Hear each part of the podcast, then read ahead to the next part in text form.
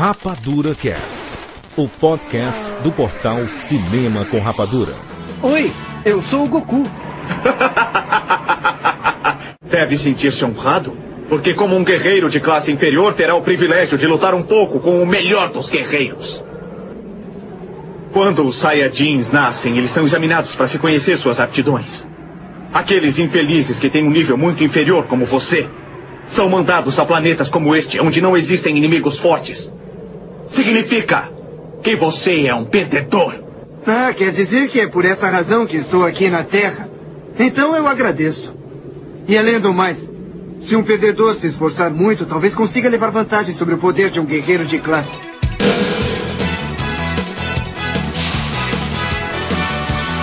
Sejam bem-vindos, seres Rapadurian de todo o Brasil. Brasil. Está começando mais uma edição do Rapadura Cast. Eu sou Jurandir Filho e no programa de hoje nós vamos falar sobre a saga Dragon Ball. Tudo sobre o mangá e o desenho espetacular, todas as séries, os filmes animados e o criador Akira Toriyama. Esta é a primeira parte desse especial. Vamos focar apenas na série, preparando você para ver a esperadíssima adaptação titular de Dragon Ball Evolution nós conversaremos sobre o filme na segunda parte. Se você não viu o filme, escute apenas essa primeira parte, que vai preparar você para assistir o filme, ok? A segunda parte já está aqui embaixo, no rapaduracast.com.br, edição 125, parte 2. E nós estamos aqui com o Thiago Siqueira. Seja bem-vindo, Thiago. Jurandir Filho das Esferas do Dragão. Esse é o maior mistério que eu já vi.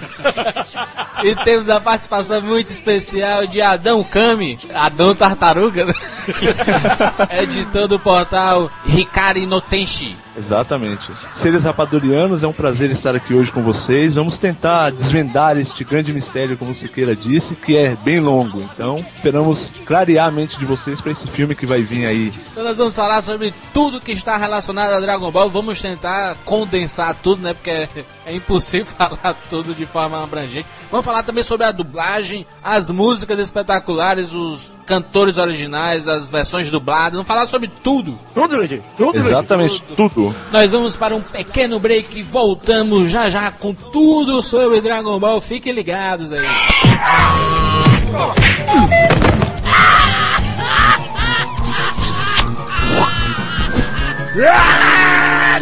E-mails!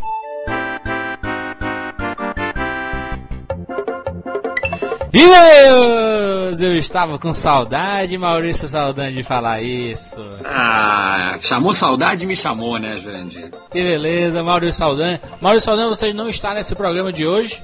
Por que, Jurandir? Porque você volta no próximo, tá se preparando, maratona. Ô, Jurandir, eu não sei de Goku, é isso? não, você sabe da, da última sílaba. com K ou com agudo? Ô, Maurício Saldanha, por que, que nós voltamos com o quadro de e-mails? Quadro de e-mails tinha ido embora, Maurício. Jurandir, que é, é absurdo, Jurandir. É uma coisa assim que é um absurdo a gente perder esse contato com o nosso público, Jurandir. Exatamente, foi o que nós pensamos aqui, que mesmo o pop e-mail funcionando muito bem, muita gente participando, muito legal a galera participando, mas esse é o nosso contato com o nosso público, né? Aí o cara que tá escutando a primeira vez o Rapadura Cast, o que é que esses malucos estão falando? É porque esse quadro de e-mails é o nosso contato antes do programa em si, né? A gente dá um break depois da, da abertura. Vamos bater um papo aqui sobre o que é que tá acontecendo no Rapadura Cast, o que é que tem de novidade, o que é que vai vir no futuro, o que é que tá rolando agora. Continue participando, comentando todos os programas. Vocês podem ver que os programas estão sendo todos bem comentados. Todo mundo discutindo o tema do programa. Vambora então, Jurandir, que nós só estamos em quase 4 minutos e meio. Vamos lá, Maurício os e-mails aí rapidamente que chegaram. Continue mandando e-mails para nós. Aí, Vuvu, Vugu Checo vê com a Vuequá, como é que é Cintia Oliveira, Paris, França, gente. Um abraço pra França, nossos franceses, Ratatouille aí. Ai, role la pachunuga. Oi, meninos! O que passa na cabeça dos manda-chuvas de Hollywood quando uma série chega em sua quarta edição em pouco mais de oito anos? E como mesmo assim o quarto filme ainda faz sucesso? Amo vocês! Ela deve estar falando de Velozes Furiosos, né, no caso. É aquilo mesmo. O primeiro faz sucesso, aí eles fazem, poxa, não conseguimos ter o mesmo elenco na, na, na sequência. Vamos fazer o segundo e pegar só o protagonista, o Lourinho Bonitinho. Não deu certo, a crítica odiou, mas o público gostou. Vamos fazer tudo do zero, né? Pra ver se a crítica gosta agora da gente também.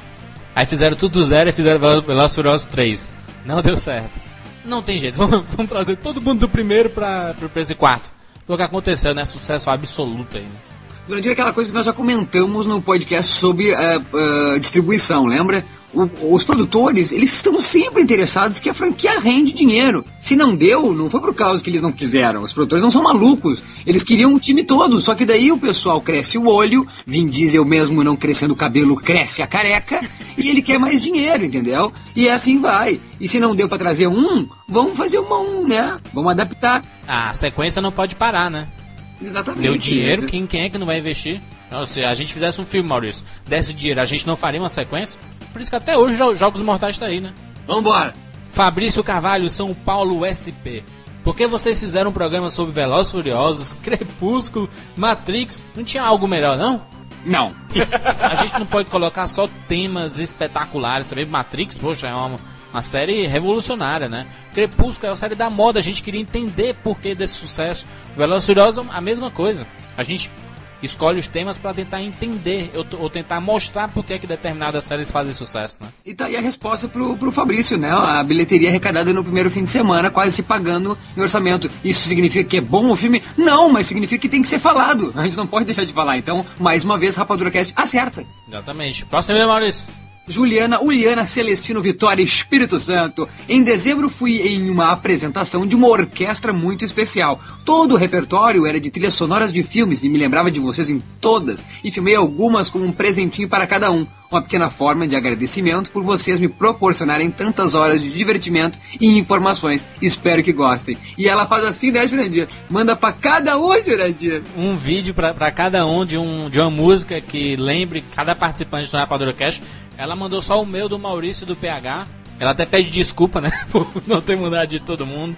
Muito bacana. Maurício, me arrepiei assistindo o, o que ela mandou pra mim do Rei Leão. Espetacular. Muito obrigado, Juliano. Muito obrigado mesmo. E eu amei o meu, meu Deus do céu, Forrest Gump, Alan Silvers. Muito obrigado, Juliana. Mostra que tu tem um grande filho. Continue participando, continue mandando e-mails para nós, rapaduracast.com.br. Tire suas dúvidas, mandem seus e-mails para nós, tudo que vocês quiserem saber sobre cinema. Deem sugestões de pautas, né? Muitas pessoas mandam sugestões. Mande pra gente que se a gente usar o seu tema, nós vamos lhe creditar no Rapadura Cash. E lhe pagar muito dinheiro, um milhão. no sonho bem absurdo do David Lynch. E agora só dei esse programa um oferecimento de quê? De www.dragonballofilme.com.br Visite o site oficial do filme lá, você pode baixar papéis de parede, proteções de tela, balas hidrocor, guastes e muito mais.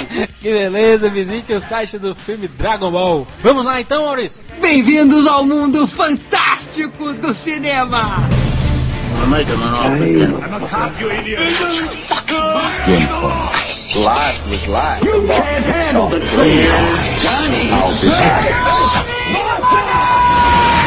And the Oscar goes to Rapadura Cast.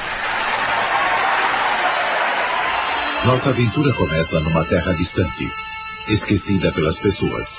Uma terra que está além do tempo. Uma terra bela e misteriosa da qual ninguém ouviu falar e que jamais foi encontrada. Em alguma parte dessa região afastada, longe da civilização, existe um guerreiro jovem e valente. Na parte mais oculta das montanhas, existe um vale tranquilo com riachos e flores silvestres. É ali que vive o nosso pequeno herói. Só que ele ainda não sabe que desempenhará um papel importante na história que está para começar. A lenda de Goku e as sete esferas do dragão.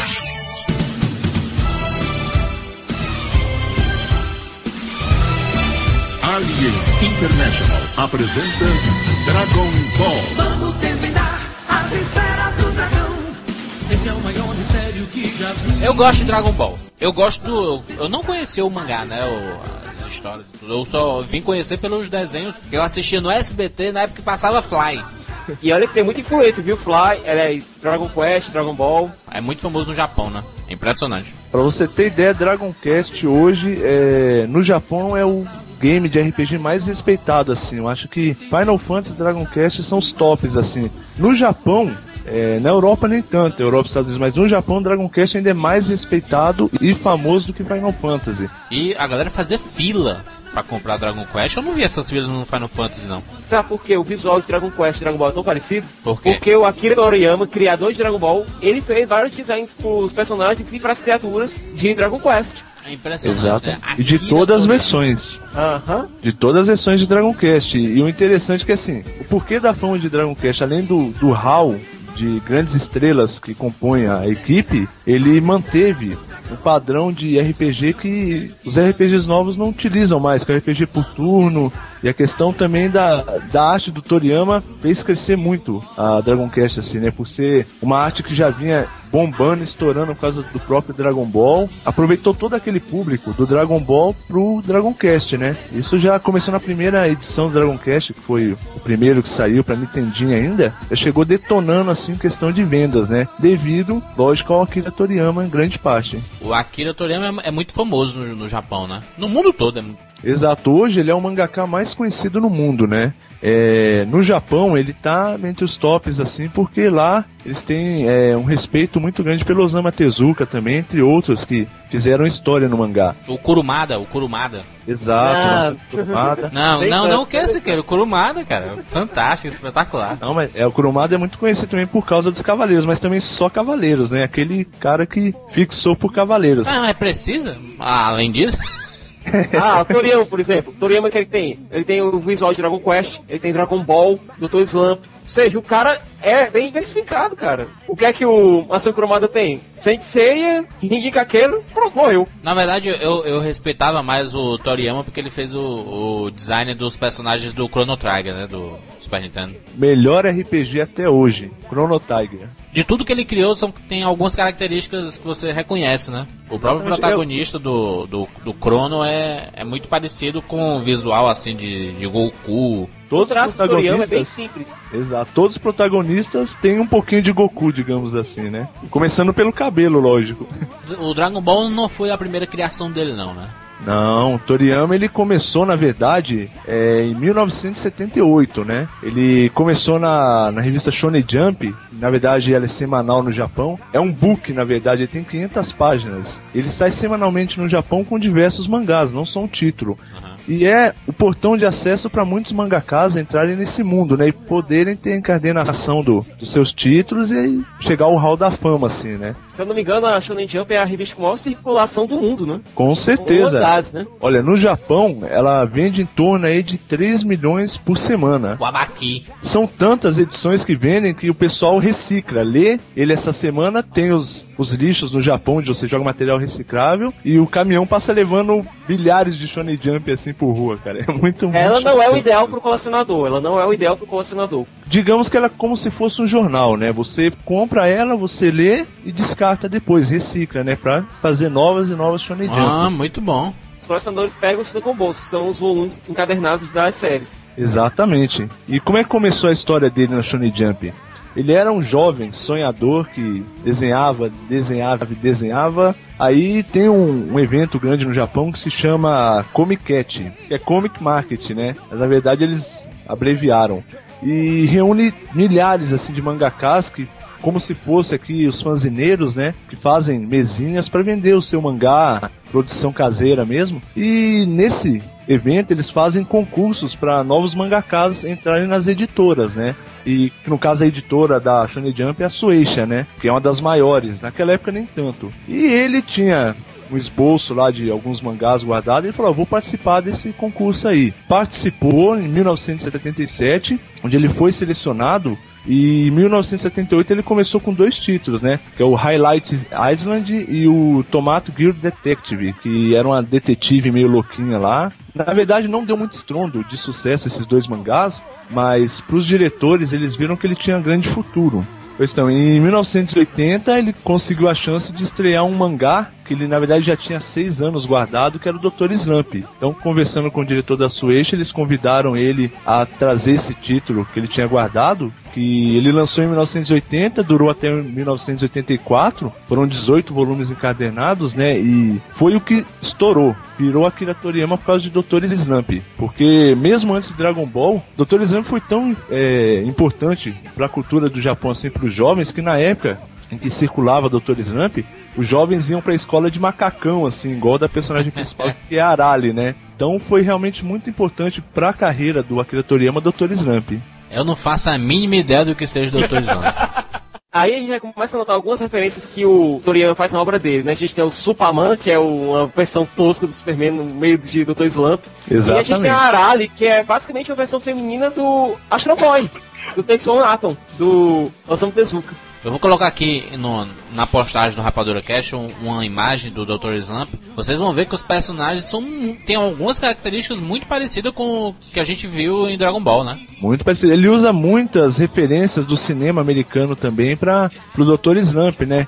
É, em diversas partes do mangá quanto do anime, você vai ver alienígenas chegando na, na Vila Pinguim, que é a vila que mora Arale, né? E ele usa muitas referências de filme dentro do Dr. Slump. Na verdade, o Dr. Slump era uma ideia louca dele, assim. Ele queria criar um mangá onde ele pudesse é, falar besteiras e, e, contar piadas, e realmente é um mangá cômico, Dr. Slump. Desse momento, ele falou: vou começar a trabalhar em Dr. Slump agora, vamos lançar. Lançou, logo na primeira edição já deu repercussão muito grande, milhares de cartas chegaram na editora. Eles falaram: isso é vendável, então vamos continuar. E isso foi até 1984.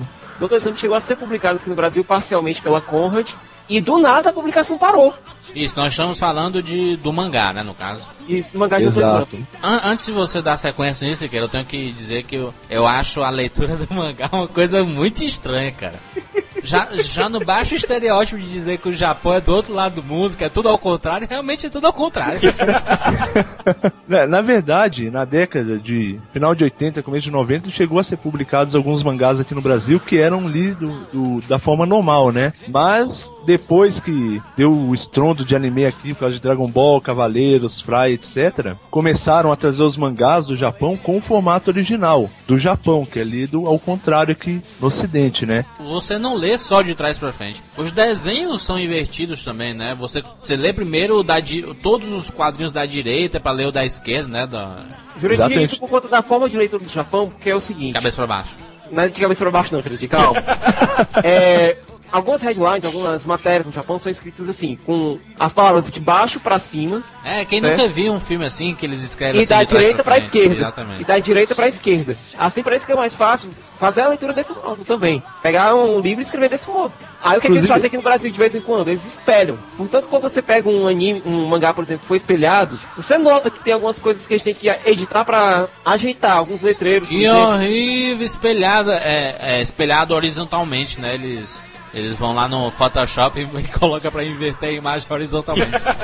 Isso. E a sequência que você tem que ler os quadrinhos também muda, né? Normalmente no HQ você começa da esquerda para direita. Também os quadrinhos do mangá é da direita para esquerda. Então, quem lê a primeira vez fica perdido. Até nos primeiros mangás que saíram aqui no Brasil, tinha uma mãozinha assim na primeira página falando: pare, você está começando pelo lado errado. Fala, Na corte, "Comece ei, cuidado! Vai Ei, começar pelo cuidado." fim. é, exato. Vá pro final e comece a ler o seu mangá. a, a direção de desenhos de animação da Toei, que era basicamente quem fazia todos esses animes mais famosos, era extremamente irracível. Pra você conseguir trazer alguma coisa de lá pra cá, era extremamente complicado. Não só pra cá, né? Mas também pra França, que é um outro reduto de anime bastante forte, Espanha. Era complicado fazer esse tipo de negociação. A Toei era bastante braba com isso. Ou seja, essas grandes séries só começaram a se popularizar aqui no Ocidente a partir dos anos 90. Ou seja, o que chegava lá no Japão em 86, 87, pra cá, pra cá que eu digo pro mundo ocidental, chegava só em 92, 93. Exatamente. Sempre foram muito fechados em questão de ceder material para outros países, né? Porque eles queriam que seguisse o padrão deles japonês e o Ocidente não queria fazer quadrinhos de trás para frente. Então eles não liberavam, não vendiam os direitos do mangá e o mangá não chegava no Ocidente. Quando chegava, demorava 8 anos, 10 anos tinha saído no Japão. Só Teve em o caso clássico do Akira, não foi? Teve o caso clássico do. Akira, que a publicação aqui estagnou e só veio pra cá da onde? Veio, o material foi pros Estados Unidos, foi colorizado, foi é, invertido por conta da forma de leitura e depois que veio pra cá. É, no final da década de 90, em torno aí de 97, 98, é, os mangás que chegavam aqui anteriormente eram trazidos somente dos Estados Unidos, não traziam mangá diretamente do Japão por causa dessas limitações. Como é, os Estados Unidos sempre foi mais negociável assim com o Japão, ele conseguia trazer, fazia por formato ocidental e os outros países compravam dos Estados Unidos. Só em 97, 98 que o Brasil, entre outros países, conseguiram ter acesso direto ao Japão respeitando os padrões que eles queriam. Então, no final da década de 90, começo é, de 2000, já começou a chegar os mangás aqui no formato japonês, né? Só traduzido. E os primeiros quais foram? Os pioneiros? Dragon Ball. Dragon Ball e Cavaleiros. Olha aí, Exatamente. Cavaleiros do Zodíaco, rapaz. Por que trouxeram Dragon Ball e Cavaleiros? Porque são os mais famosos do mundo, então se era pra arriscar, começasse com títulos famosos. Por quê? Pra não houver uma rejeição muito grande assim, É, né? faz então vamos sentido. com- os fãs de Dragon Ball vão ler de trás pra frente, de ponta cabeça, qualquer posição, porque são os fãs de Dragon Ball. Então o que o que tava fazendo mais sucesso aqui no Brasil, finalzinho de 90, era Dragon Ball. Então eles falaram, vamos apostar com Dragon Ball e Cavaleiros, porque Cavaleiros marcou o cenário anime aqui no país.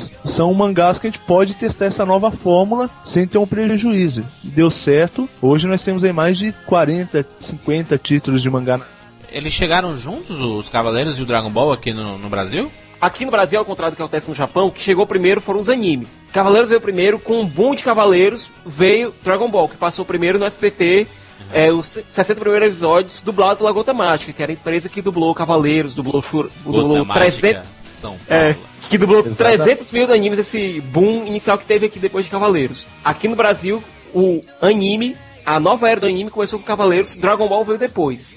A exibição no SBT foi um pouquinho complicada, porque os horários ficavam mudando o tempo todo, a conveniência do senhor Silvio Santos. Era, não era sábado pela manhã, não? Passava? Começava sábado pela manhã, depois mudava pra é, segunda a sexta às 10 da manhã, mudava o tempo todo. Dragon Ball era complicado porque só passava de sábado e era um horário totalmente ruim, então você. Por exemplo, no Torneio das Trevas, que foi o primeiro, é, desculpa, o Torneio de Artes Marciais, você tinha que esperar uma semana pra ver o Goku dar um soco, aí depois outra semana pra ver ele finalizar. Não, mas isso, isso, isso é estilo do desenho, né? Pera aí. Não, e isso o pessoal sofria isso também no Japão, né? Vamos e convenhamos. São pessoas diferentes, o, o Kurumada e o, o Toriyama são pessoas diferentes, but mesma coisa, cara. O, um episódio pro cara dar o meteoro de Pegasus, São sete episódios para o cara, pro Goku juntar uma Genkidama. é, com- Não, cara. conversar durante a luta é complicado. E a luta do Freeza, cara, aquilo desenvolveu uns três meses passando os episódios Ah, até ele virar um Super Saiyajin e matar o Freeza. Às vezes a gente até confundia na televisão se. se né, será que eu já assisti esse episódio? Porque a luta do Freeza é impressionante. Mas a gente chega lá daqui a pouco. Vamos focar no, no Dragon Ball aqui. Essa primeira exibição do Dragon Ball foi bastante bacana porque a gente teve a dublagem da Gota Mágica, é, a música de abertura era muito bacana. Como, é- como, é, como é você que era a música? Vamos lá buscar as esferas do dragão. Esse é o maior mistério que eu já vi. Ó, na voz do Siqueira fica melhor, hein? Gostei. Aí o elenco de dublagem era muito bom, a Noelle Saint-Serban com o Goku, que o Goku tinha a tradição de, quando era pequeno, ser dublado por mulheres. Tanto que no Japão ele foi dublado a vida toda por mulheres. Desde pequeno até quando ficou grande, sempre foi dublado por uma mulher. O Afonso Amajones, que tinha uma voz extremamente de canastrão como o Yantia, que combinava legal com o personagem. A dublagem era extremamente bacana, com a direção do Gilberto Baroli, que foi o dublador do Mestre Ares no Cavaleiros do Zodíaco. Corra, Pegasus, vá para outra dimensão! Agora eu acho bastante provável que se continuasse a exibição pela Gota Mágica, a dublagem pela Gota Mágica e a exibição pela SBT, é, o Goku adulto seria dublado pelo Ernst Varoli, que é a voz do Seiya. Eu não acho nada difícil isso acontecer. Mas essa primeira exibição da SBT só chegou até o episódio 60, que é a luta do Goku contra o Tal Pai Pai. Ué, não passou o Piccolo, não? Só estagnou no episódio 60 porque o SBT não comprou o resto. Nossa, e repetiram isso umas N vezes assim. Ah, mas aí eu. É, escola Cavaleiro Zodíaca aí, aquela. che- chegava no, no Aiolia de leão, repetia. Volta!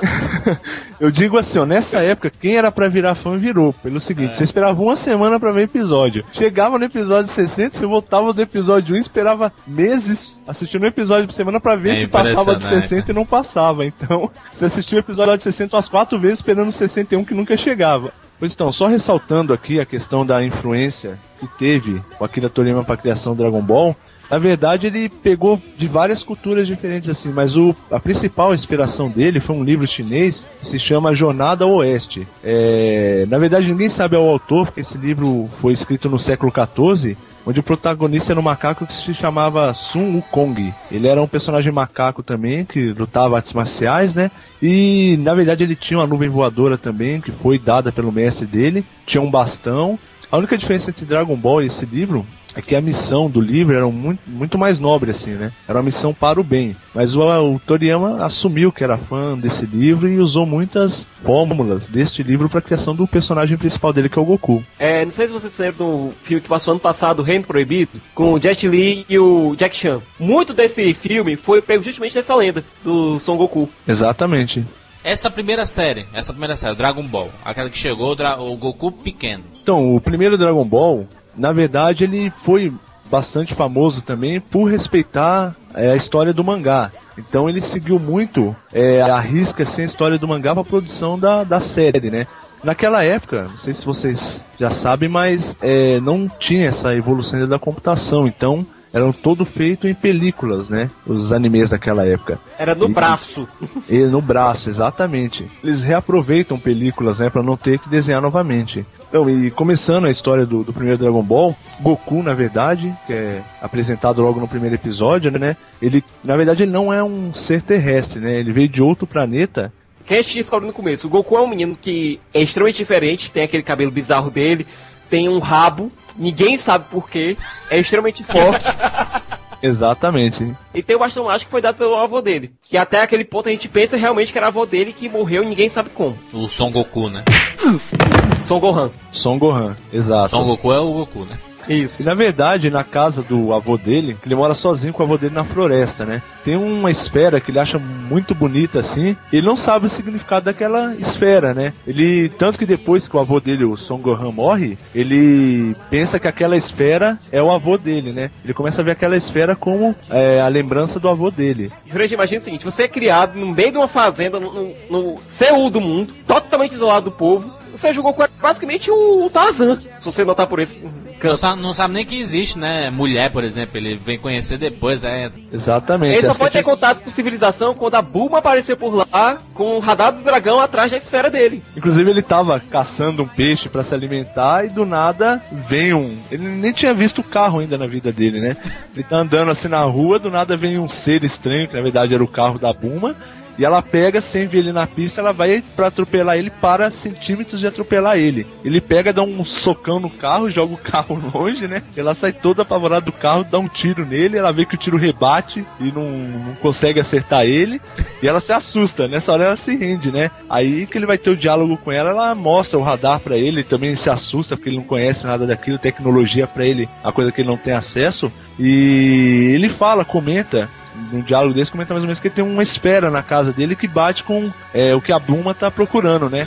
Então ele leva ela até a casa do avô dele pra poder mostrar esse artefato, né? Chegando lá, ele descobre que é uma esfera do dragão. Essas esferas do dragão são sete esferas que místicas, ninguém sabe de onde vieram, que juntas elas convocam um deus dragão Shenlong que pode realizar qualquer desejo, mas apenas um. Exatamente. Interessante é que é o seguinte, a cada pedido feito, as esferas é, vão para partes diferentes do mundo, né? Então você fez um pedido, pedra por um ano, Exato. pedra por um ano e puf, se espalham. você não consegue utilizá-las, ela é um- uma pedra. Ela nem um formato de esfera tem quando ela é feito esse pedido, ela tem que aguardar esse período de um ano, né?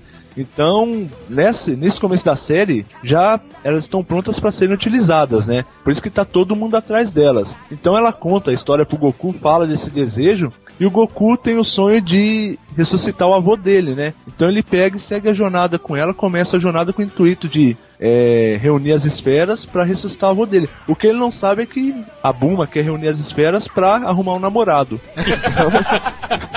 Ó, o objetivo. O objetivo dela é reunir as sete esferas para arrumar um namorado. Então nisso eles começam a jornada. Nesse meio tempo é que são apresentados vários outros personagens, né? Do, da, da série, né? Cada vez que aparece um personagem novo, ele primeiro é um adversário do Goku e depois se transforma no aliado. Exatamente. Os principais amigos dele no decorrer da série são inimigos no, no, no primeiro encontro, né? Tanto o Yantia contra o. Na verdade, o único que não foi inimigo dele é o Kurilin, né? Na não, verdade, até o Kuririn foi. Ele O foi um Kuririn vivia fazendo, saca... adversáriozinho, né? Ele foi vivia fazendo sacanagem com ele quando tava treinando com o Mestre Kami. o Kurilin foi mais uma questão de competição mesmo pra ser o favorito, né? Não chegou a lutar assim. É, com ele no primeiro encontro, assim, né? No primeiro encontro eles se conheceram com o objetivo de ser treinado, claro que a inveja do Kurilin pro Goku, porque ele queria ser o predileto, né? Mas é interessante esse fato que no decorrer da série, a maioria dos amigos dele, ele teve que dar umas porradas primeiro pra virar amigo, né? Primeiro veio o Long, que era um porquinho que era transmorfo, que ele tava aterrorizando uma vila. Esse, esse mundo, esse mundo de Dragon Ball é muito, muito estranho, né, cara? É um bicho que fala como gente. Jurandir, né? Jurandir, o presidente do mundo de Dragon Ball é um cachorro.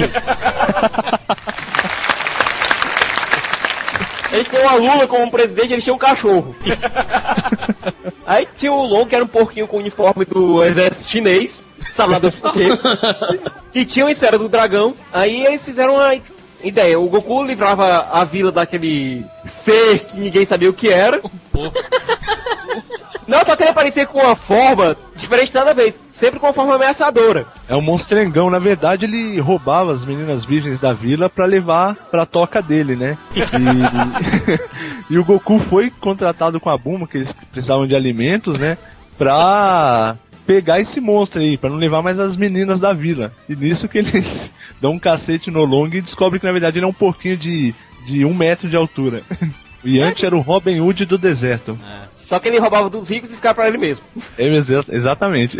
Rapidinho aqui, o Yanti ele andava com um gatinho que era o Pual. Eles andavam por um deserto e acabam encontrando com o Goku, o, o Long e a Buma. O Long, essa, essa, essa altura do campeonato, já tava junto deles, porque E não aguenta Bulma- mais ficar na vila. E a Buma se apaixona por ele, né? Só que o Yanti tem um pequeno problema. Ele não consegue ver mulher, ele corre pro outro lado. Eu tenho medo não. Não é que ele seja gay ou coisa parecida, não. A questão é que ele é extremamente tímido. Um conceito extra em relação a lutas, né? Não, não é só arte marcial, né? Popular ki, né? Mas o que só é introduzido quando o Mestre Kami aparece. Exato, na verdade ele tem o poder, mas ele não desperta ele em formato de Ki, né? Que o Ki já é o controle do poder em forma, né? Então ele é um garoto super forte, extremamente forte assim, não é comum do ser humano ter a força dele, só que ele não sabe a origem dessa força, e ninguém sabe a origem dessa força. Tanto que ele se destaca de todos os adversários que ele enfrenta por causa dessa super força, mas ele ainda não sabe que é o Ki. O que a gente só vai aprender quando, o que é? Quando eles chegam na vila do Recutelo, que tá tendo um incêndio lá perpétuo, aí o Recutelo manda eles uma busca para encontrar o Mestre Kami, que é o único homem que poderia apagar aquele incêndio. Eles encontram o Mestre Kami, que tem uma esfera do dragão, o Mestre Kami já descobre que o Goku é neto, entre aspas, do Son Gohan, que foi discípulo dele, e para pegar a esfera do dragão, eles vão ter que pagar um pequeno precinho, que o Mestre Kami ele tem um pequeno defeito, ele é tarado. Olha aí, rapaz, velho tarado. Que estereótipo foda, né, cara? Seus netos são muito corajosos. Eles me salvaram. É verdade que vocês fizeram isso? Uhum. É sim, eu fico muito agradecida. Eu já falei que não foi nada. Que bom que eles se salvaram, mas na verdade eles não são meus netos. Não! Eles são meus irmãozinhos. É um velhinho que o, Ele, usa um é, ele é tarado, né? Ele é muito tarado. Né? A vida dele é isso. A vida dele é ver mulher fazendo ginástica e tal. É impressionante. É o primeiro tarado assim que eu vejo que a- a- o nariz fica sangrando. É porque no Japão isso é basicamente uma denota que eles têm lá, que quando você tá excitado, o nariz começa a sangrar. Exatamente. A propósito, te trouxe um presente. Ah, mas. ah, Comprei esta camiseta como uma lembrança para você. Uma camiseta pra mim? É, experimente. Obrigada, eu adorei. e veja, também trouxe esse enfeitezinho para você. Ai, que lindo! Muito obrigada, mestre Kami. Ah, não, não, não é nada. Você só tem que me dar um beijinho. Só isso, só isso. Que é? Pega tudo de volta, eu não quero nada disso! Só um fato interessante da, da vila do Rei Cutela é que lá que ele conhece a futura esposa dele, que é a Xixi, né? Que na verdade no começo ela quer namorar ele, só que o Goku não sabe o que é namorar. Então ele concorda, ele fala, eu quero, mas ele não sabe o que é namorar. E pensa Então que é lutar. E ele pensa que é lutar. Ele pensa que é lutar. E ele sai pra aventura e deixa ela com a promessa de um dia voltar pra casar com ela. O Mestre Kami ele vive numa ilha, no meio do nada, só tem a casinha dele, Kami House, que ele vive lá com o seu tartaruga e com um caso de tartaruga nas costas. Agora o Mestre Kami é imortal, que ele fez um acordo com a Fênix, a ave imortal, que infelizmente morreu engasgada. Verdade. Primeiro ele dá a esfera pra Buma, né? E Depois troca de a- pelada. É, a Buma levanta a saia e mostra pra ele. E pro Goku ele ia dar a Fênix, só que quando ele chama a Fênix ele descobre que ela já morreu. então ele pega e dá a nuvem voadora pra ele, né? Que foi um presente que ele deu pra Goku em troca do salvamento da tartaruga dele. E nisso o Goku in- insiste com ele pra ser treinado por ele, né? Descobre que ele é mega mestre lá e A gente vê na, na saga Dragon Ball Z, o mexicano é, é um nada. Exato. implora pra ser treinado, que é onde ele conhece o Kuririn, né? Eu gosto muito do Kuririn, o Kuririn é muito, muito engraçado. né? Só que ele começa a ganhar experiência porque ele enfrenta dois adversários logo de início que são bastante complicados, que são o Pilaf, o Rei Pilaf que também está atrás da Esfera do Dragão, e a Força Red Ribbon, que é um exército de mercenários gigantesco, temido por todo mundo, que também quer reunir as Esferas do Dragão. Só que o comandante Red, que é o, o chefão da Red Ribbon, ele não quer dominar o mundo, porque isso ele sabe que consegue fazer sozinho. O desejo dele é crescer, porque o comandante Red é um anão. É, nisso, o Goku, que já tinha ganhado muita experiência, é, ele consegue sozinho acabar com o exército Red Ribbon todo. Uma coisa que eu pergunto assim, é, é, esse, esse, esse contexto totalmente sexual que tem no Dragon Ball foi, foi, foi uma, das, uma das coisas que mais fez sucesso também na saga, né? Você tem que entender uma coisa, o Japão é um país de puritanos. Pra eles, a única escapada pra ter, é, vamos usar aqui o termo chulo, putaria, é através de mangá e anime. Toriyama sempre teve isso, né? De colocar. não deixar sério ah, os mangás e as séries. Ele sempre. Ele é um mangaká de comédia, digamos assim, né? Tem a parte séria? Tem. Mas ele tenta deixar de um modo descontraído a série, inserindo piadas e cenas constrangedoras em certos casos pra é, dar aquele clima no, no mangá dele, né? E no anime também. Que é o que Agora- acontece muito em Dragon Ball. Nessa primeira invocação do dragão ocorre também o primeiro, a primeira grande aparição do Ozaru, que é a versão macaco gigante do Goku. Toda vez que ele olha pra lua cheia, ele se transforma num macaco gigante de poder descomunal. Aí fica lá, ele praticamente ma é, prestes a matar todos os amigos dele, que tinha acabado de salvar o mundo. Ele só consegue escapar porque cortam o rabo dele, que é o único modo de, de tirar ele do modo Ozaru sem, sem que esperar que a lua saia do apogeu. Ou seja, a gente descobre que, na verdade, o Son Gohan tinha sido morto é, graças à versão Ozaru do Goku, que estava totalmente descontrolado, é, e que esse modo dele só sai quando ou corta o rabo, ou então quando a lua sai do céu. Aí o Kami manda ele numa busca, que é correr o mundo sem usar a Quinto 1, sem usar a nuvem voadora, pra melhorar como lutador, melhorar suas técnicas de artes marciais. Aí se passa um bom tempo até eles se encontrarem de novo, que é no torneio de artes marciais. Que é lá que aparece o Piccolo, né? No primeiro torneio que ele conhece o Caos e o Tenshinhan, que viram parceiro dele até o final da saga Z, né? E o Exatamente. Goku só perde do Jack Chun no primeiro torneio, por quê? Porque a voadora que o Goku deu, ele não tinha perna o suficiente pra bater em cheio no, no Mestre Kami, no Jack Chun. Perna Ele só perde curtinha. por conta disso. Jack Chun, na verdade, é, um- é uma homenagem do, do, do Toriyama pro Jack Chan, né? Isso, na verdade Exato. teve esse primeiro torneio que o Jack Chun ganhou, aí veio a saga da Força Red Ribbon, aí depois veio um mini saga de um mini torneio, no qual o Goku vai na casa da Albaba, que é a irmã do Mestre Kami, que é uma, a velha vidente. Aí nisso o Goku enfrenta vários adversários bizarros, até que chega no último adversário, que na verdade é o próprio Son Gohan, que é o próprio avô dele, que tinha sido ressuscitado apenas para bancar o lutador da Albaba. Que também ele não sabe, né? Ele enfrenta diversos lutadores fortes com risco de morte, porque era uma condição da, da velha bruxa para que ele chegasse na, no pedido, né? E ele luta com o avô dele mascarado, que é uma luta, acho que é uma das melhores do primeiro Dragon Ball. Eu gostei muito. E só depois que acaba a luta que ele revela que é, é a alma do avô do Goku, né? Segundo torneio, o Goku já volta já pós-adolescente, já com 16, 17 anos, e começa a luta contra o Tenshinhan. O Goku só perde essa luta por quê? Porque ele acaba caindo num caminhão de de leite e Não acaba podia caindo relar no chão. Não podia relar no chão e acaba caindo antes. O, o, o Goku ai- ainda não sabe voar, não, né? Ele só aprende a voar usando o Bukujutsu com a ajuda do Tenshinhan, que foi o primeiro a dominar essa técnica. Uma das características do Goku é isso, né? Quando ele vê uma técnica que ele não sabe, ele, quer, ele sempre quer aprender, né? começou a chamar a atenção do Mestre Kami como?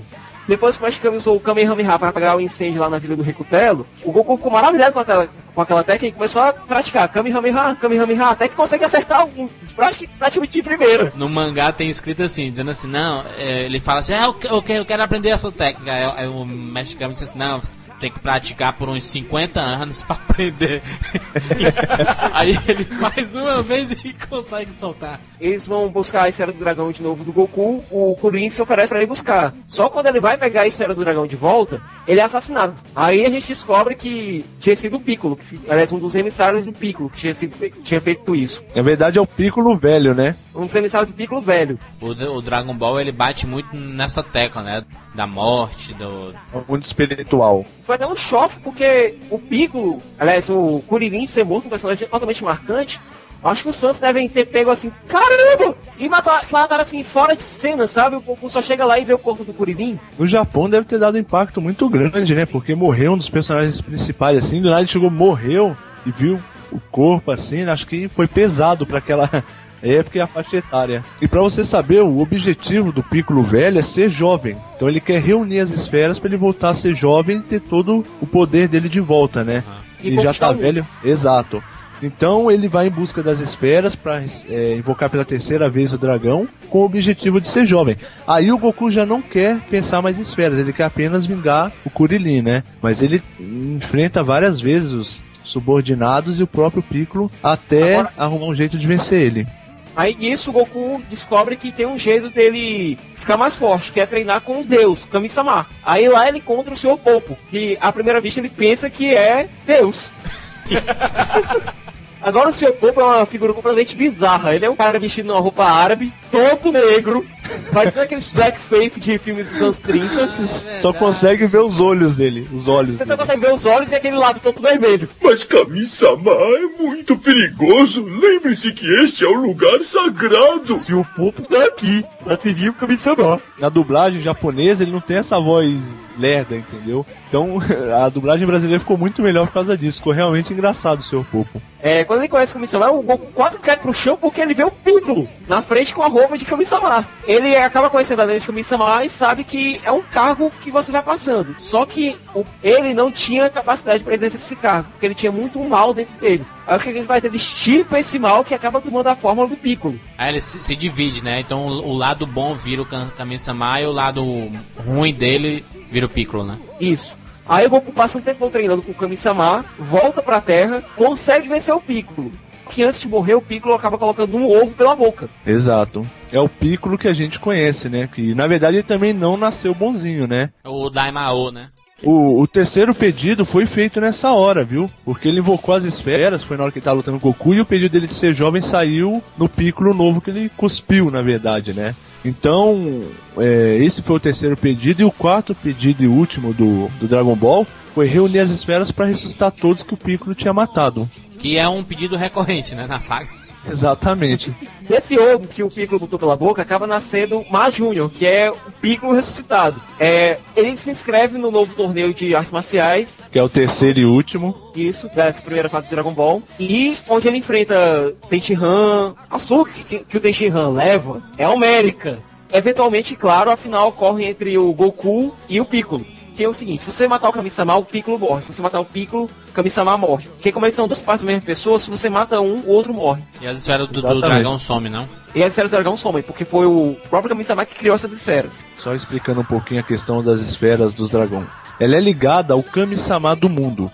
É, as, as esferas que são utilizadas na primeira série, em algumas partes da série Z, ela é ligada ao Kami-sama vigente, né? Que é esse que, no caso, desceu à Terra para participar do torneio. Quando ele morre, essas esferas são desfeitas e o novo Kami-sama cria outras esferas que é ligada à vida dele. Então, por isso essa regra de quando ele morrer, as esferas somem. Agora, só uma coisa que são os próprios. A gente descobre lá na fase Z que são os Nameku Zeitins que têm essa capacidade de criar essas esferas. Tanto que lá no planeta do Piccolo existem própria esfera- as próprias esferas do dragão de lá que têm suas próprias regras. Elas dependem da pessoa que cria, do poder da pessoa que cria. Foi utilizado muitas películas para fazer esse último torneio, porque eles já sabiam que a série estava chegando assim no, no seu final, eles queriam passar toda a emoção possível em questão de cenas de luta, né? E cenas de luta normalmente são as que usam mais películas, então foi um gasto bem grande esse final aí do, da primeira série do, do Dragon Ball. Goku consegue vencer, Kami-sama é libertado, só que o Goku não mata o Piccolo. Na hora o Piccolo, o Goku dá uma semente dos deuses pro Piccolo pra ele recuperar as forças e diz: "Olha, você vai, eu quero lutar contra você de novo". Todo mundo fica olhando pra cara do Goku com a cara mais surpresa do mundo. Ele pensa assim: é tão difícil achar um, um lutador ao meu nível. Quando eu acho, pra que eu vou matar ele? Eu vou deixar ele treinar pra que ele fique mais forte. Eu posso treinar com o intuito de lutar novamente com ele e os dois crescem é, como lutadores, Porque né? a vida dele é isso, né? É lutar, né?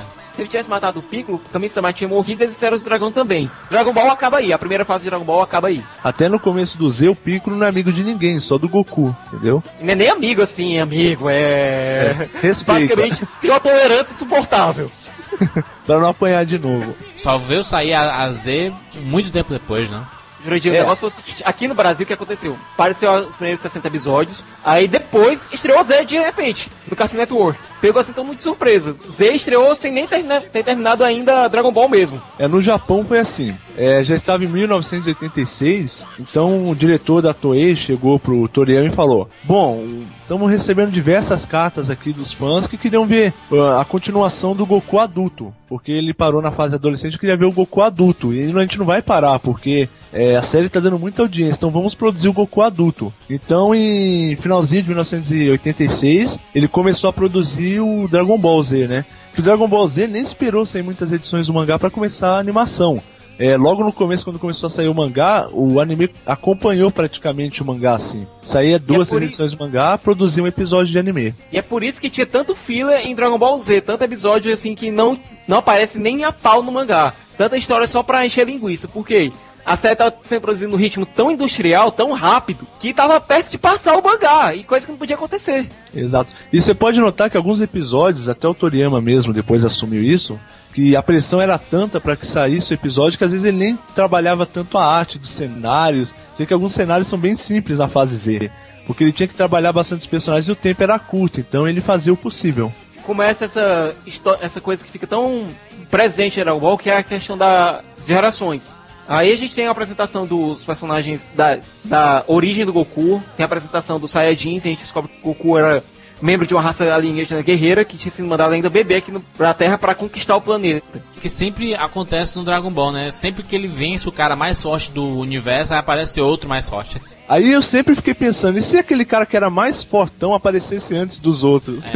Acabava o Goku. O que aconteceu? O planeta dos Saiyajins explodiu. Eles eram uma raça guerreira que, eram, que conquistavam planetas e vendiam pro, pra quem pagasse mais. E eles costumavam mandar é, crianças com potencial de luta pequeno para planetas distantes e com pouca força de. com poucos lutadores decentes. Essas crianças, quando chegavam lá, quando olhavam para a lua, elas se transformavam no, Ozaru, destruíam tudo e conquistavam o planeta para os Saiyajins venderem. Quando o Raditz chegou na, na Terra, né? Ele, ele tinha uma técnica nova, né? Que, que veio, veio ser introduzida também no, no Dragon Ball Z. Que era usar a- aquele radar, né? Que é o radar de força para medir quanto, quanto você era forte ou não, né? A Scooter, que eles usavam aqui. Ele enfrenta o Raditz e com a ajuda do Piccolo ele mata o Raditz, né? Que, na verdade esse é o encontro de volta dele com o Piccolo, né? Ele pede ajuda do Piccolo para enfrentar o Raditz. E nisso ele mata o, o Raditz e logo em seguida chega o Vegeta, né? Sim. Só lembrando que o Goku morreu no processo, morreu pra vencer o Raditz. E durante esse ano que passou pra unir esses Eros do Dragão e ressuscitar ele, que era o tempo que os Saiyajins chegavam na Terra, ele foi treinado pelo Sr. Kaiô, lá no mundo espiritual. O Sr. Kaiô, que era o dono do próprio planetinha dele naquele universozinho lá. É, e eu acho que tinha muito do Toriyama no Sr. Kaiô. Que o, o cara, que o Sr. Kaiô fazia? Ele ficava andando naquele planetinha dele, cantando, é, e sem fazer nada. Um, só um fato interessante de como ele conheceu o Sr. Kaiô, quando ele morreu ele foi pro céu. Aí chegou no céu lá e não queria ficar no céu, e também não queria ir pro inferno. Então tinha um terceiro caminho que era o caminho da serpente. Esse caminho nunca ninguém tinha chegado ao fim dele. E o Goku topa pegar esse caminho da serpente. Então ele passa lá meses lá andando naquele caminho da serpente até chegar no planetinha do Sr. Kaiô, que é onde ele chega e pede pra ser treinado, né? O Dragon Ball Z, ele é dividido em, em várias pequenas sagas dentro dela, né? Exatamente. Tem a saga dos Saiyajins, né? Que é a que tem o Raditz, o Nappa e o Vegeta. Isso, a saga de Namekusei, O Vegeta eu considero talvez o melhor personagem do, do Dragon Ball. mais trabalhado, né? Porra, Questão de é uma história, personalidade, personalidade. espetacular, né? Não era verdade que o Saiyajin só podia se transformar se fosse calmo e tivesse o coração puro? Eu sou calmo. E meu coração é puro. Hum, meu coração é pura maldade. Tudo o que desejava era ser o mais forte. Por isso treinava duro. Jamais me dei por vencido. O arco dele ele tem uma evolução muito grande. Ele sai de vilão estereotipado para anti-herói, depois ele passa de novo para vilão, depois se torna um herói mesmo. É o único que consegue acompanhar a evolução do, do Goku, né? Os outros acabam ficando pra trás no decorrer da série. Vegeta é poupado e escapa. Só que nisso tinha morrido quase todo mundo. O Piccolo também tinha morrido, portanto, o Kami-sama morreu também e não tinha mais esferas do dragão. E eles chegaram no raciocínio de que o planeta do Piccolo, que era Namekusei, que o, que o Raditz tinha revelado para ele que ele era alienígena, e o planeta dele tinha esferas do dragão, poderia ter esferas do dragão. Aí o que é que eles fazem? Os sobreviventes foram o Gohan, que era o filho do Goku, que era tão mais, bem mais forte do que ele na idade dele, e o Kuririn viajaram com a Bulma pro planeta do Piccolo, enquanto o Goku se recuperava. Ah, o Goku já tá casado com a Tite, já tem o Gohan novinho. Tem um salto de tempo e a gente já encontra o Gohan com 3, 4 anos. Aí reúne esse grupinho, que são o Gohan, o Kuririn e a Bulma. Que achavam que a missão ia ser achei simples, por quê? Porque achavam que ninguém mais tinha conhecimento das esferas do dragão. Não tinha ninguém tão forte assim, né? Pois é, só que quando eles chegam lá, eles encontram quem? Encontram o Vegeta louco para encontrar essas esferas de novo.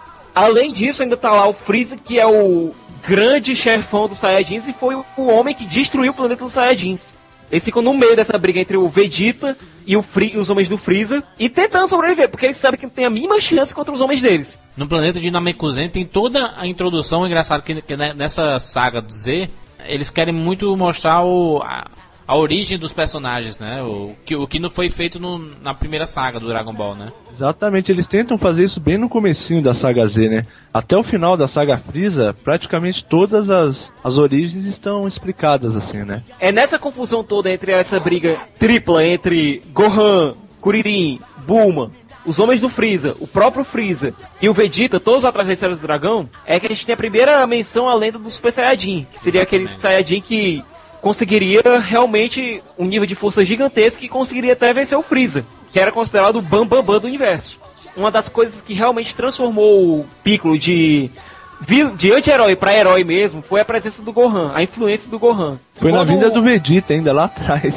Isso, foi lá atrás, na vida do Vegeta pra Terra, enquanto os Saiyajins, o Vegeta e o Nappa estavam vindo pra Terra, o Goku tava treinando com o Sr. Kaiô e o Gohan tava treinando com o Piccolo. Aí tanto o Gohan deixou de ser aquele mimado para se tornar um. começar a se tornar um guerreiro, quanto o Piccolo começou a ter um pouco mais de bondade no coração dele. Tanto é que o Piccolo morre salvando o Gohan.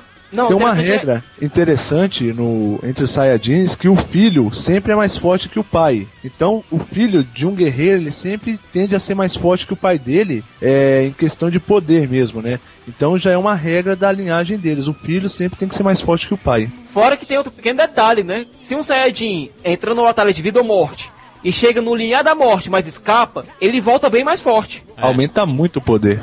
Mas aí tem a grande batalha do Goku com o Freeza, né? Essa é histórica, hein? Eu acho que é a melhor das vezes, na minha opinião, por ser a mais demorada e por ser marcante para mim. Porque, e como eu bota disse. demorada é, nisso! Durou vários episódios, parecia a novela das oito, assim. Era sagrado aquele horário todo dia pra ver se o Goku realmente ia matar o Freeza ou não. Isso durou semanas. Não, semanas pra gente, né? Que viu o desenho diariamente. Pro Japão, acho que durou o quê? Nossa. Três meses de luta? Já não bastasse aquela luta fantástica com o Vegeta, né? Tem um fato interessante da luta do, do Goku com o Freeza, é que nessa época que é ressuscitado o Piccolo, né?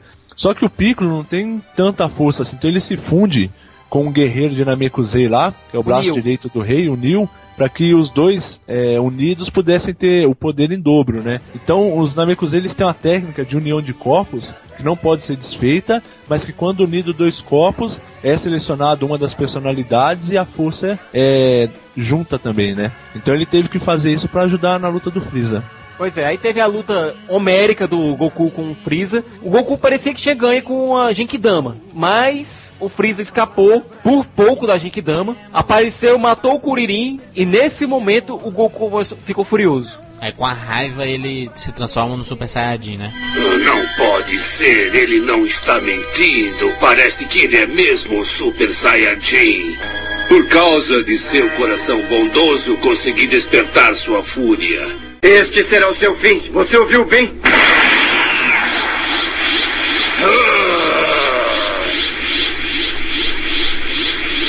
Ouça, eu sou o grande Freeza. Como se atreve a me dizer isso? Ele só pode despertar a raiva pra virar um Saiyajin quando ele chega é, ao nível máximo, assim, de, de nervosismo e de raiva, né? E quando ele chega nisso? Quando o Kurilin é morto pelo Freeza, né? É, o Freeza mata o Kurilin, ele vê o melhor amigo dele da série morrer, ele desperta aquele poder gigantesco e transforma na raiva em Super Saiyajin. Fazem os desejos pra ressuscitar todo mundo, vai todo mundo de volta pra Terra, e enquanto fica só o Goku e o Vegeta, o Goku e o Freeza no meio da luta, que acaba destruindo o planeta todo e o Goku vence o Freeza, só que com o planeta sendo destruído, teoricamente parecia que o, o Goku tinha morrido. No entanto, o Goku tinha escapado e tava treinando no espaço, enquanto tava todo mundo morto preocupado na Terra. Aí vai começar a nova saga, né? A, a saga Cell. O que ocorre é o seguinte, eles recebem a visita de um viajante do tempo que se revela o Trunks, que é filho do Vegeta com a Bulma. Ele chega mais ou menos uns 5 minutos depois que o Freeza chega na Terra louco pra destruir o planeta todo pra se vingar do Goku. Imagina Com o pai a cena, dele, né? Vegeta com a Buma. Ai, meu Deus. O Freeza chega com o pai dele lá todo nervoso, tipo assim, papai, me ajuda a vingar minha morte. Então, eles chegam na Terra, todo mundo na Terra, os guerreiros, amigos do Goku, ficam preocupados porque fala, nossa, o Freeza tá voltando. Então todos se preparam, alguns tinham até desistido de lutar, estavam um tempo sem lutar, colocam a, a roupa de luta de novo e vão pra montanha esperar a chegada da nave. E quando chega a nave do Freeza com o pai dele, é que eles descem da nave automaticamente chega o, o Trunks, que é o guerreiro do futuro, mas ninguém sabe ainda, né? E numa luta rápida lá com o Freeza, o Freeza acha que o poder dele ainda é gigantesco, o Trunks mata ele numa espadada só, corta ele no meio. Não, o legal foi o seguinte, que o Trunks se transformou, se transformou em Super Saiyajin e a reação do Freeza foi de pânico. pânico, o Freeza. Trunks chega lá, corta ele no meio, depois fatia em pedaços menores e depois explode os pedaços. Não sobra um farelo do Freeza pra se juntar. E o Trunks, quando ele chega na Terra, ele já tá um nível acima do Saiyajin, né? É, tem um nível entre as classes Saiyajins de Super Saiyajin, que é 1, 2, 3 e até a 4, mas entre elas existem é, outras evoluções, né? E a dele é de controle de Ki, que ele além de Saiyajin, ele consegue controlar um Ki altíssimo, então ele fica aqueles rainhos em volta dele, né? E ele tá um nível acima do Goku quando ele chega na Terra, pra matar Não, o Freeza. Goku quando ele chega na Terra, o Goku já tá. já conseguiu equilibrar, já consegue se transformar quando quer. É, Os dois exato. me- estavam mais ou menos no mesmo nível. Exato. Só que aí o Trunks faz a revelação que ele veio do futuro para avisar que em determinada data vão aparecer vários, dois androides que vão destruir o planeta todo. Que mataram todos os guerreiros Z, todos os guerreiros amigos do Goku, do Goku e que o Goku não conseguiu lutar porque morreu de uma doença do coração. Exato. O Trunks ele traz um remédio, né? O remédio, justamente pro Goku tomar e conseguir salvar a pátria de novo. O Só que o- objetivo dele da vinda é realmente trazer o remédio para que o Goku não morra, né? Só Isso. que ele não sabia que o Goku ainda não tinha chegado na Terra nessa época. Mas ele chega, né? Ele chega, Ele entrega o chega. remédio pro Goku e teoricamente ele voltaria para ajudar na- durante a batalha. Goku com a técnica espetacular do, Teletransporte. do teletransporte. O Vegeta morre também com isso. É, eles passam esse ano todo treinando pra chegada dos androids. E nesse meio tempo tem um episódio que eu acho clássico, que é o da Tite obrigando o Goku e o Piccolo a tirar a carteira de direção. Parece Esse é Lost, muito é, o, engraçado. é o episódio de meio temporada do Lost. Eles É saem um subindo filler. na montanha com o carro, é engraçado. É um filler, o Piccolo com o boné pra esconder as antenas. É extremamente engraçado. Ele não, esse episódio não tem no mangá, é um filler. É episódio só pra o mangá começar a sair capítulo, como o Adão tinha explicado. Mas é extremamente engraçado e foi um dos melhores fillers que eu já vi na minha vida. Essa saga do céu, primeiramente tem o, a introdução dos androides, né?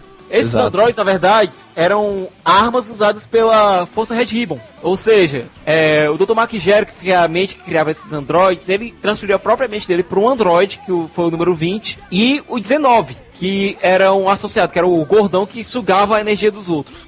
Aliás, o Makijero foi destruído naquela época do Dragon Ball 1, que o Goku entrou na base lá e destruiu tudo. Que o Makijero já era da Red Ribbon antiga, né? Isso. Então ele fez essa, essa parte máquina dele pra sobreviver e desenvolver esses super androids aí, que ele ficou todo esse tempo sumido da série desenvolvendo super androids. Só que começou a briga lá, o Goku tava ganhando e tudo, só que teve um pequeno problema. O Goku não tava tomando o remédio dele porque achava que tava bem e não precisava do remédio.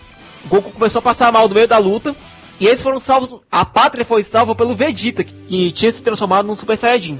O legal é que o Akira Toriyama mostra a fragilidade também do super-herói, né? Não é porque o cara é o mais forte do universo que ele é imune a doenças. Ele também teve problema do coração, então ele deixa a parte frágil do herói também bem destacada nessa parte, né? Introduzem o- o- os Android 17 e 18, né? Isso, isso. Enquanto isso, aparece no futuro, agarrado na máquina do tempo do Trunks, uma arma biológica, que era o Cell. Que era um organismo, um, meio, um androide biológico, que tinha capacidade de evoluir. Ele absorvia os outros, literalmente, basicamente, ele comia o adversário e absorvia os poderes dele.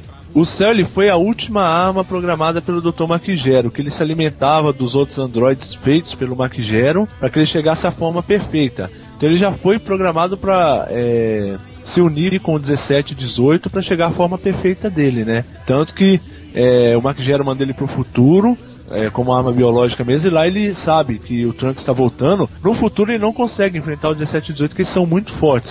Então ele volta na máquina do futuro com o Trunks para pegar o 17 e 18 logo quando eles acabam de despertar, né? Enquanto os guerreiros Z tentam proteger os androides 17 e 18, para evitar que o céu absorva eles, começa a ter um clima entre o Kuririn e a 18.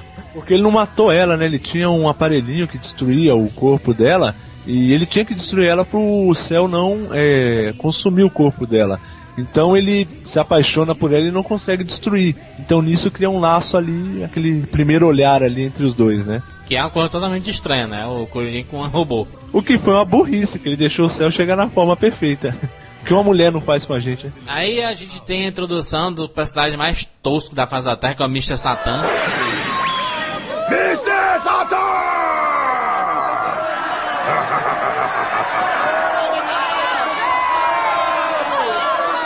E o céu ele faz um desafio para todos os lutadores do mundo. Porque é o que ele quer? Ele quer ser o. Quer mostrar que é o perfeito. Quer mostrar que é o ser perfeito e destruir todo qualquer outro lutador. Ocorre esse desafio e, além dos guerreiros, Z, aparece lá o Mr. Satan, que é o. Que o é o auto- auto-intitulado maior lutador de todos os tempos. E não é porque enquanto os guerreiros Z estavam mais ocupados com outras coisas, o Mr. Satan foi ganhando todos os torneios de artes marciais. Porque ele só enfrentava adversários comuns. Ou seja, o Mr. Satan até que era forte pra, pra diabo, mas pra, pra- para padrões humanos. Mas o Satã ele tinha uma ligação muito forte com a mídia, a mídia fazia ele famoso. Só que nessa época, quando ele apareceu, ele não era tão famoso, ele ficou mais famoso depois que ele ganhou o título de ter matado o céu. Então, pra mídia, ele falou que ele que matou o céu, então ele virou o mega astro mundial. Daí tem toda aquela salada de Saiyajins, né? O pessoal já se transforma em Super Saiyajin 2, né? Isso, o, Go- Exato. o Gohan é o primeiro a se transformar, em- se transformar em Super Saiyajin 2. Essa é uma coisa que Dragon Ball faz muito bem, é colocar batalhas espetaculares, assim, né? Agora o nível onde- vai lá pra cima. Um Kamehameha mal dado destrói o planeta. Exatamente. Agora o que acontece? O Goku acaba morrendo durante essa batalha, deixando, deixando tudo nas mãos do Gohan. E o Gohan consegue destruir o céu e basicamente salva todo mundo. Termina a saga do céu e vai começar a última saga do Dragon Ball Z, né? Que é a saga Isso, Buu, saga. que pra mim é a que é mais sem noção.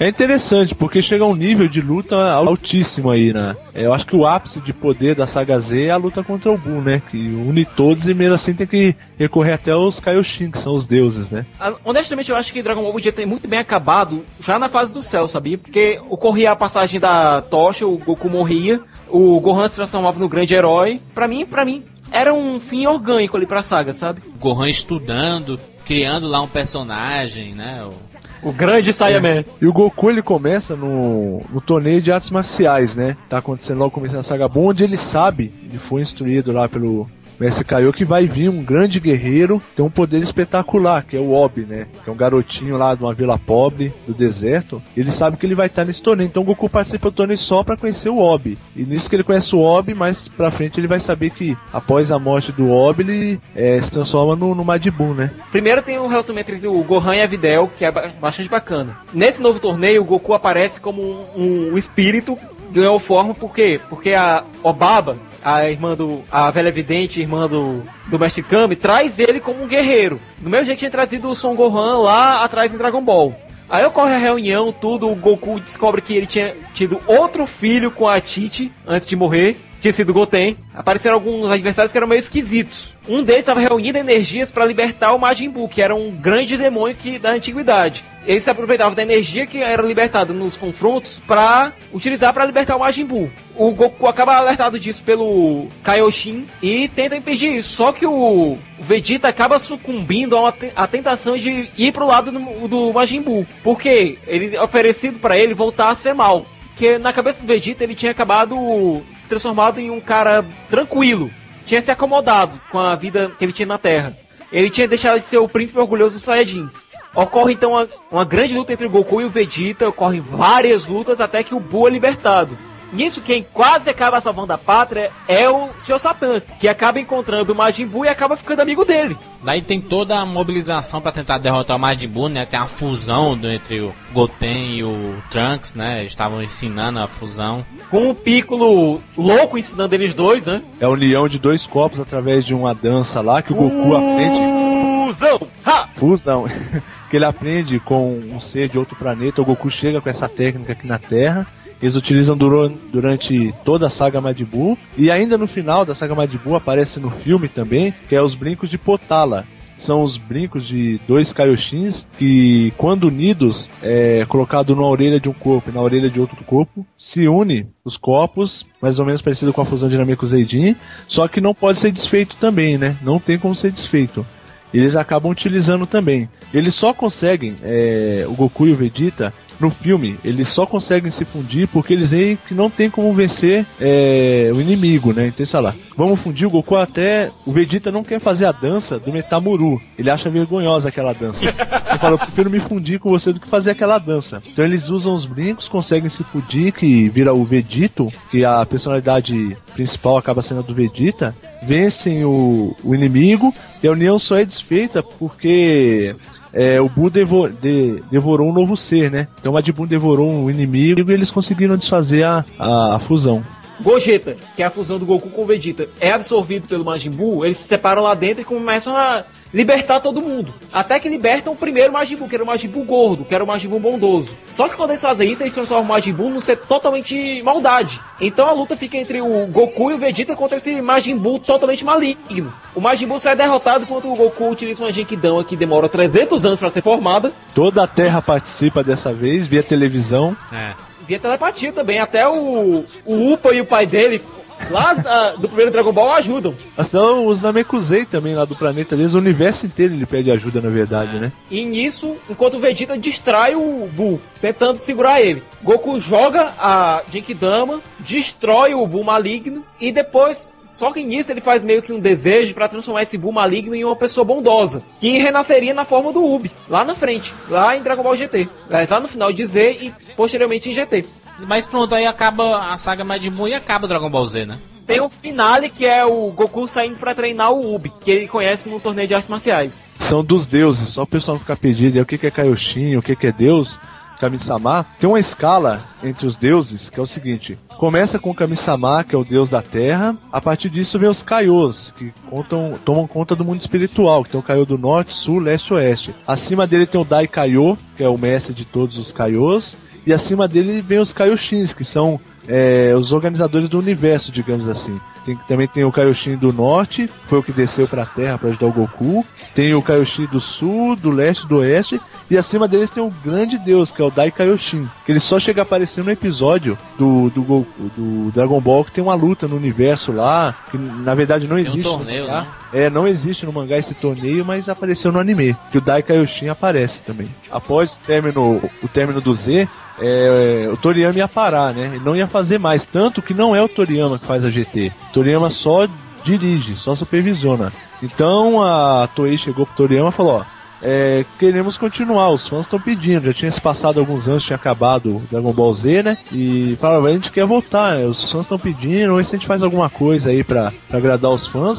Toriyama, pra mim, é, Dragon Ball acabou na saga Z. Eu posso dirigir pra vocês, mas eu não vou escrever o roteiro é, por conta de vocês. Então ele supervisionou a equipe dele do estúdio e produziu a saga GT. Que como eu disse, eles queriam, na verdade, fazer o Goku velho. O Goku já na fase é, madura dele, com os netos, tudo.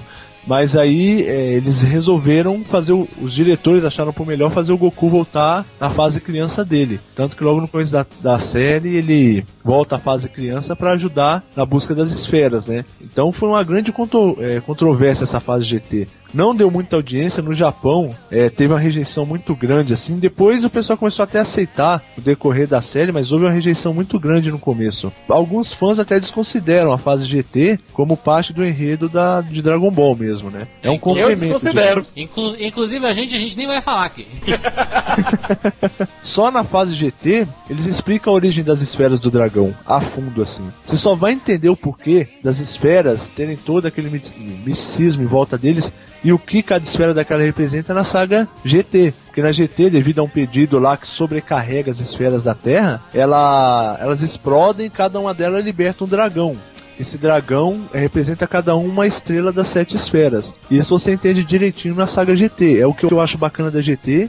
É realmente essa parte que explica a origem das esferas e dos dragões também, né?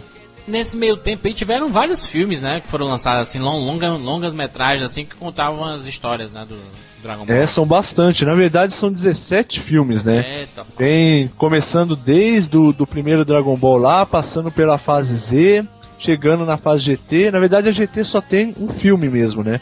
Mas a saga Z foi o que teve mais filmes assim. Nós tivemos, ó, é, três filmes da, do primeiro Dragon Ball e o restante é todo da saga Z, ressaltando somente esse excluído da, da saga GT, né? E foram também quatro especiais para televisão, né? Que no caso esse especial de GT não é considerado um filme, sim um especial. Teve um que contava a história do pai do Goku. É, teve uma, é, um episódio que chamava Resistência, que era do futuro do Trunks, né? Explicava a morte, os personagens, tudo. E saiu depois, em 97, um outro especial do GT, que foi o último mesmo, que esse encerrou os filmes do, do Dragon Ball. Só veio sair um filme agora, em comemoração aos 25 anos da série, em dezembro é, de 2008, que é comemorativo, mas tá fora daquela cronologia de filmes, né? Foi incluído agora 25 anos da série.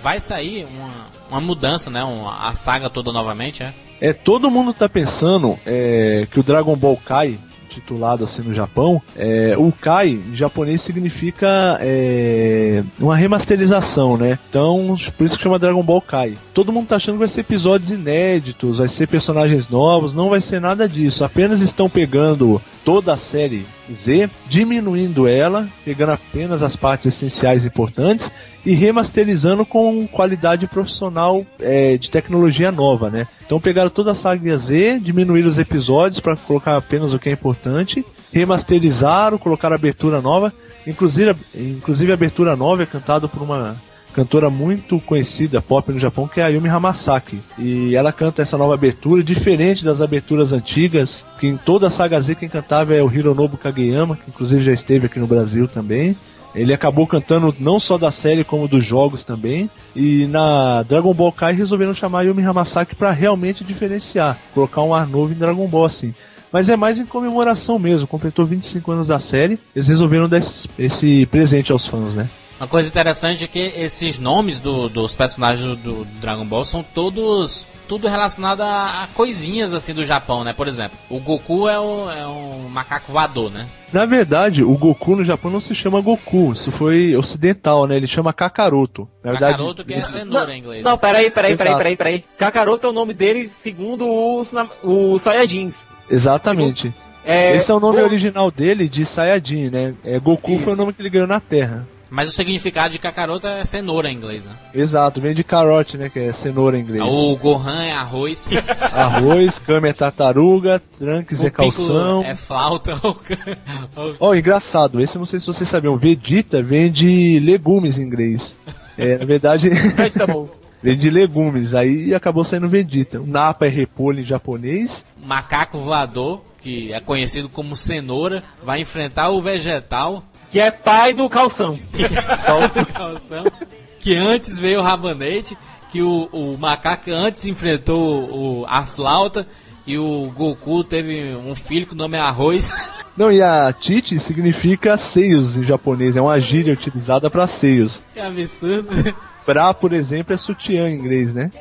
Tem todo esse trocadilho de nomes aí. É uma salada mesmo. Inclusive, para quem gosta de games, agora em comemoração aos 25 anos também saiu ano passado o Dragon Ball Origins, que saiu pro Nintendo DS, que é muito bom também, que conta a história do primeiro Dragon Ball lá. É bem interessante também. E só ressaltando aqui uma curiosidade importante, que surgiu aí também no, no comecinho aí do, do ano 2000 aí, que foi o boato sobre Dragon Ball AF O que era o Dragon Ball F? Segundo rolava na internet, era uma continuação pra saga GT. Seria o Goku treinando no universo, chegaria no nível 5 de Saiyajin. Essa é uma foto que foi divulgada em vários sites, se você quiser colocar o link aí depois, que é o Goku no nível 5 de Saiyajin, que estava tão bem desenhado que realmente acharam que era o Akira Toriyama que ia fazer. E como ele não se pronunciou sobre isso, espalhou no mundo inteiro que ia sair Dragon Ball AF. Acabou passando por boato, assim, mas depois o Toriyama veio em público, declarou que não tinha ligação com, Dra- é, com Dragon Ball AF e ficou esclarecido. Então é isso, né? Fechou, né? Ai meu Deus do céu.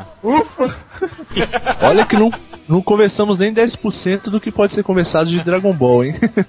É praticamente o caminho da serpente aqui, viu? Tem muitos links aqui pra, pra- você pode comprar os mangás aqui no Submarino, tem os links aqui na postagem. Muito bom, vale a pena comprar mesmo pra quem é fã e, ou pra quem quer conhecer esse mundo espetacular que é do Dragon Ball. Uma série famosíssima no mundo todo.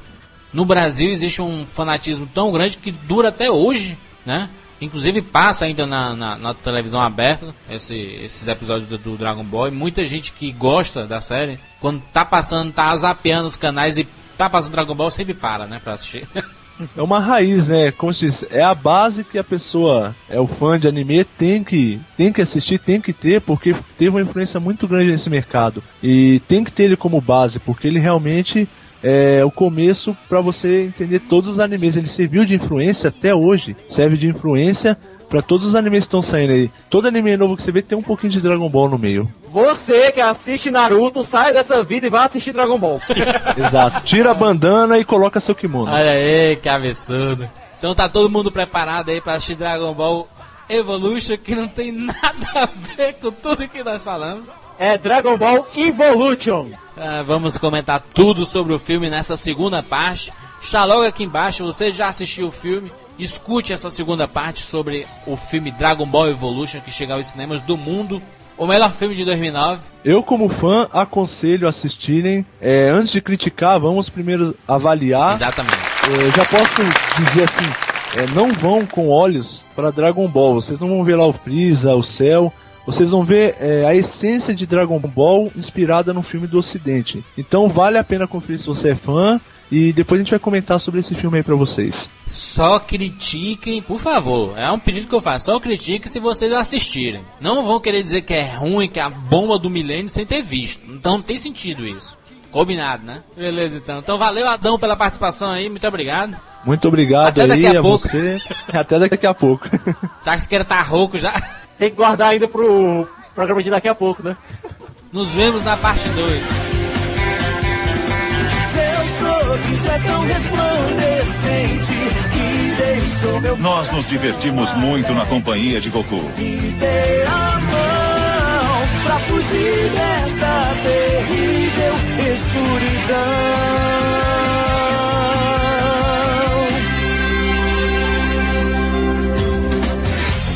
Desde que eu te reencontrei, me lembrei daquele lindo lugar que na minha infância era especial para mim.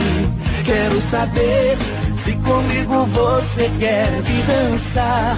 Se me der a mão, eu te levarei por um caminho cheio de sombras e de luz. Você pode até não perceber, mas o meu coração se amarrou em você. Que precisa de alguém pra te mostrar o amor que o mundo te dá. Meu alegre coração palpita por um universo de esperança. Me dê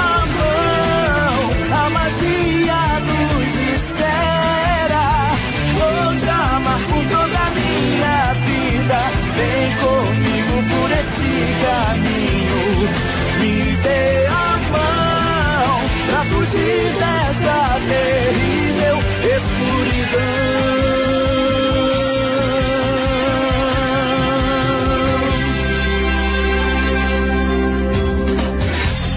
Desde o dia em que eu te reencontrei, me lembrei daquele lindo lugar que na minha infância era especial para mim.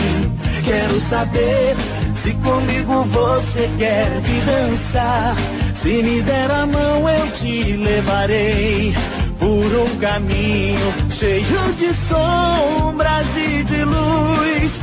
Você pode até não perceber, mas o meu coração se amarrou em você. Que precisa de alguém pra te mostrar o amor que o mundo te dá.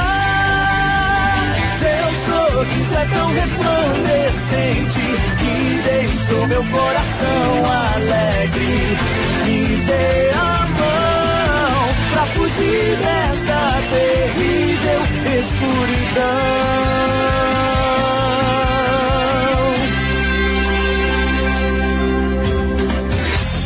Desde o dia em que eu te reencontrei, me lembrei daquele lindo lugar na minha infância era especial para mim. Quero saber se comigo você quer vida. Goku era meio burrinho, mas muito alegre. e aí, pessoal? Por um caminho cheio de sombras. E muito carinhoso. Você pode até não perceber, mas o meu coração se amarrou em você. Que precisa de alguém pra te mostrar o amor que o mundo te dá. Meu alegre coração palpita por um universo de esperança. Me dê a mão, a magia. Todos adoravam esse jeito de ser de Goku. Vou te amar por toda a minha vida. E assim a história de Dragon Ball chega ao fim. Me dê mão pra fugir desta terrível escuridão.